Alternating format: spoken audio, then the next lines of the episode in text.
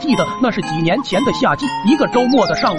那天一大早，俺五爷就来到了俺家，说是给老伴准备了个高级礼物，托付老爹下午前把这个惊喜送到。当时咱爹正看着电视呢，胡乱的就应了一声。可阿文我俩瞅着这精美的外包装，对里面的东西更是充满了好奇。于是就趁着咱爹中午做饭的空档，俺们进屋就把盒子打开了。这映入眼帘的跟想象中的还是大相径庭。这尼玛不就是个破布吗？至于这么珍藏吗？可正当俺们准备放回去的时候，老爹端着菜就进来了。他望着俺手里拿着的东西，立马就皱着眉头问俺这是个什么玩意。我当时心都提到了嗓子眼，整个人都哆嗦着说这这这这是给你的礼物。而老爹一听这话，心里也是十分欣慰，长这么大总算见我做回人事了。于是收下丝巾后，就又把五爷的礼盒推给了我，说是让俺先给带到五爷家，途中可别出任何差错。说完就拿着我送的那块红丝巾回屋试穿了。当时五爷正跟他的老哥几个们胡吹海侃呢，俺俩端着礼盒就进来了。五爷顿时大喜，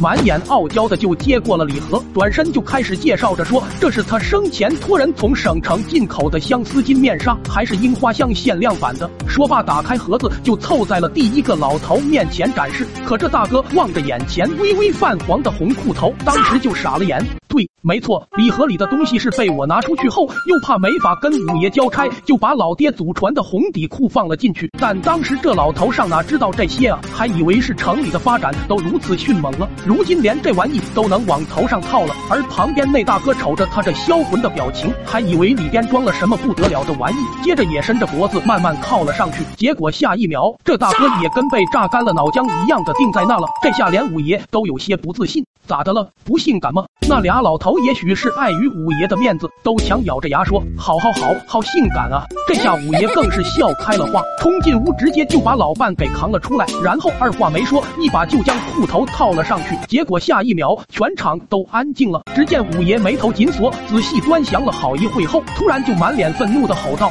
特么谁呀？特么谁把裤兜子套俺媳妇头上了？”两个老头面面相觑，猛地摇了摇头，纷纷表示不知道。这下五爷又把目光看向了俺们这边，俺俩顿时浑身一哆嗦。关键当时也没想到这玩意是要套头上的呀。随即俺俩默契的。